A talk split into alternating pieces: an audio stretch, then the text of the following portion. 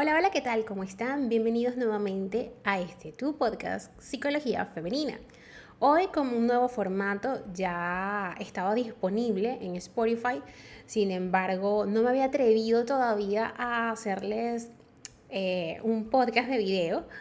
Y bueno, acá estamos, ¿no? Eh, comenzando a utilizar los recursos que se nos prestan, ¿no? En, en toda la tecnología.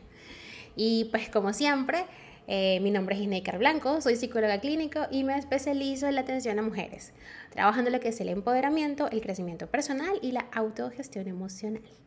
Y el día de hoy, como viste en el título de este episodio, vengo a hablarte sobre cinco errores mentales que suelen sabotear nuestras decisiones.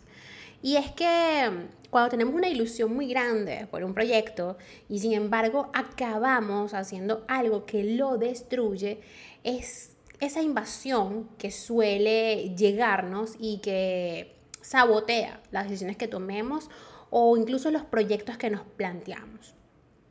Existen errores mentales que sabotean nuestras decisiones y cuando nos damos cuenta de ello es demasiado tarde. Actúan como un incendio que arrasa con todo y que nos deja confundidas, exhaustas y muchas veces tristes.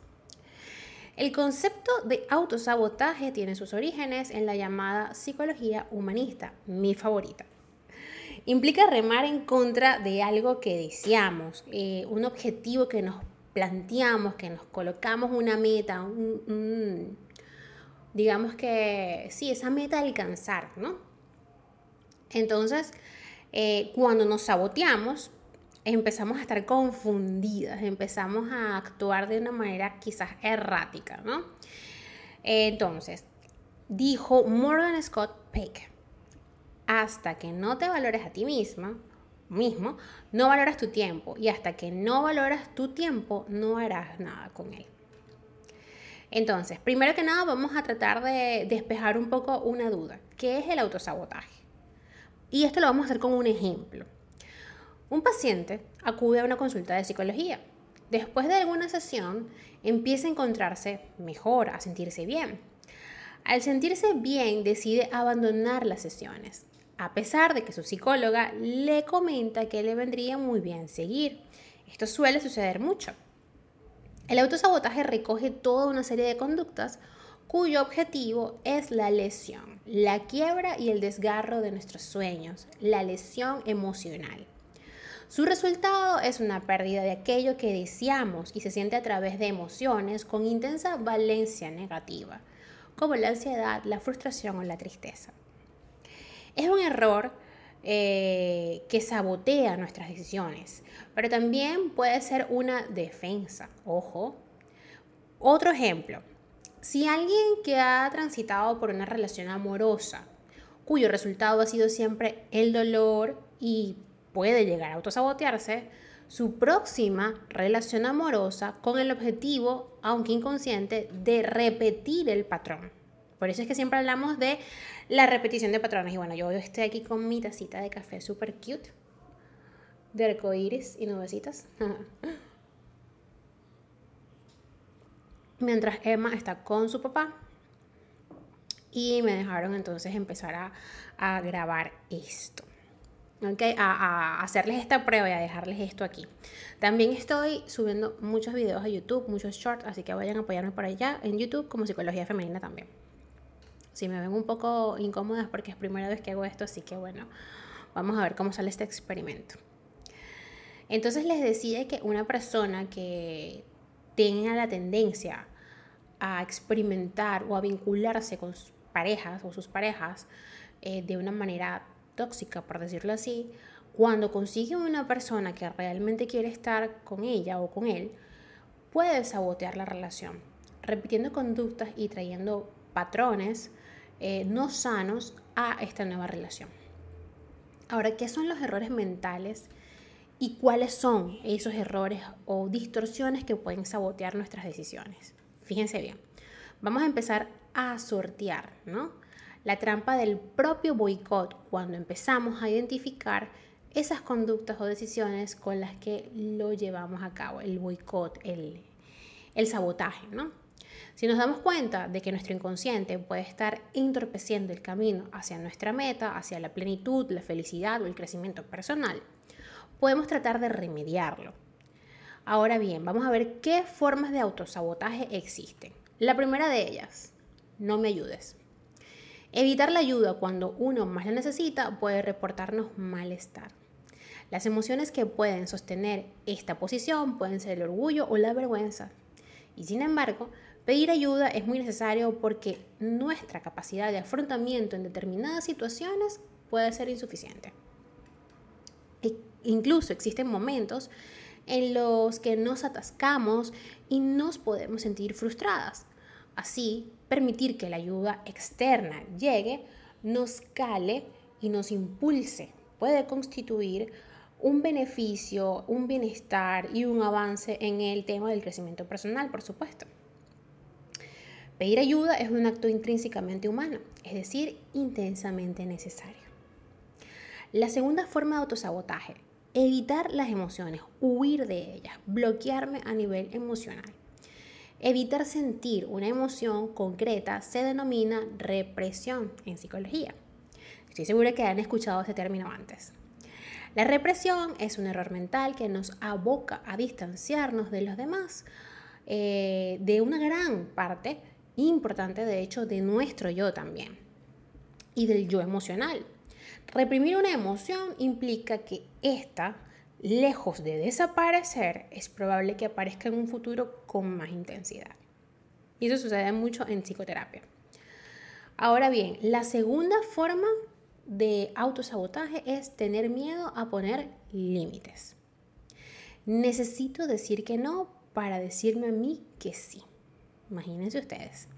Esta es una afirmación sobre la que es interesante parar un momento a pensar de manera sosegada y reflexiva. Poner límites a otras personas implica comunicarles lo que queremos y deseamos, pero también lo que nos hace daño. Cuando nuestras relaciones carecen de límites, se pueden producir situaciones desagradables. Esto ocurre porque la otra persona carece de la información que le permitiría adaptar su conducta a nosotras y viceversa. Una forma adecuada de poner límites es mediante la comunicación asertiva, que es una forma de diálogo sosegado, reflexivo y que dista de ser hostil. Ahora tenemos la cuarta forma de autosabotaje, hablarse a una misma o a ti misma de forma negativa. Y eso es el fulano bendito y conocido diálogo interno negativo. Las autoafirmaciones con valencia negativa pueden llegar a calar muy profundo en nosotras por ejemplo, algunas de ellas son, no soy suficiente para los demás, aunque haya salido de casa a pesar del esfuerzo, es poco lo que he hecho, no he logrado absolutamente nada. Eh, y la forma en la que impactan todas estas afirmaciones de valencia negativa son muy profundas, llegan a calar tanto dentro de nosotros, o de nosotras, mejor dicho, que eh, nos impide, nos coloca como en una posición de inacción, de no hacer nada ante esta demanda emocional que estamos em, requiriendo, que estamos necesitando. La conducta opuesta son las afirmaciones referidas a nosotras mismas cuya valencia es positiva. Algunas de ellas podría ser lo que lo has hecho bien o lo estoy haciendo bien. Yo me lo repito todos los días, lo estoy haciendo bien como madre, lo estoy haciendo bien como madre primeriza, lo estoy haciendo bien. a pesar del esfuerzo, lo he logrado soy una campeona. Estas frases de valencia positiva nos pueden ayudar en el camino de la autocompasión.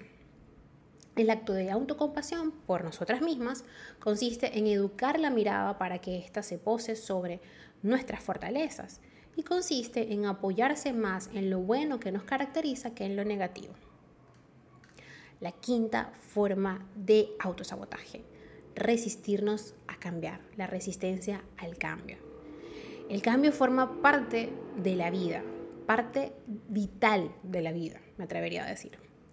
Negar el cambio implica ponernos trabas, autosabotearnos en nuestro camino, eh, bloquearnos totalmente a nivel emocional y eso bloquea todo nuestro camino, todo en la vida. Ahora bien, la adaptación a veces es dura, eso es cierto porque consume energía y nos puede producir miedo y alarma. Sin embargo, todo aquello que evitamos afrontar tiene la manía de hacerse cada vez más y más grande. Se hace una bola gigante de nieve, una avalancha, que luego destruye todo a su paso. Una buena vía para fluir con los cambios consiste en la aceptación. Aceptar el cambio significa abrazarlo, asumirlo aunque tengamos miedo. Implica liberarnos de la evitación, mirar el cambio de frente y decir, vamos a avanzar, yo puedo con esto. Significa tomar contacto con la realidad cambiante desde una posición consciente, es decir, sabiendo que los cambios son intrínsecos de la naturaleza humana. Eso te hace más humana. Estos errores mentales son frecuentes, sin embargo, pueden volverse disfuncionales cuando nos impiden progresar, cuando nos impiden o bloquean nuestro camino al crecimiento personal. Si conseguimos identificar estas distorsiones o estos errores mentales, podemos atacar de raíz el problema que nos atañe en el momento, podemos trabajarlo en terapia y poder así modificar estas conductas, poder mejorar. Ojo, siempre desde la aceptación. ¿Okay? Si te identificas con alguno de estos errores, recuerda que aquí estoy yo, tu psicóloga Isneikar Blanco, para acompañarte en este proceso de sanación, de crecimiento personal, de autodescubrimiento. Así que no dudes en comunicarte conmigo a través de mis redes sociales, en Instagram, Twitter, Clubhouse y Twitch, como así que Plenitud 11. Voy a empezar a hacer más streaming en Twitch, vamos a ver, ya que tengo todas las herramientas. Eh, en TikTok pueden encontrarme como psicóloga Isneikar Blanco, en Patreon como Psique Plenitud y en Patreon recuerden que pueden hacerse miembros de mi comunidad y allí podrán tener acceso a información exclusiva solamente para los miembros de Patreon. Y por supuesto, como no, mi página web Isneikar Blanco, www.isneikarblanco.com. Ya lo saben que en mis redes sociales siempre hay un link anclado donde podrán darle allí y encontrar, o mejor dicho, entrar, abrir la puerta de mi consultorio online para comenzar su proceso psicoterapéutico. Hasta un próximo episodio, espero que les haya gustado, vamos a ver cómo sale este experimento de podcast en video y pues ahí veré si tiene bastante audiencia, lo seguiré haciendo. Chao.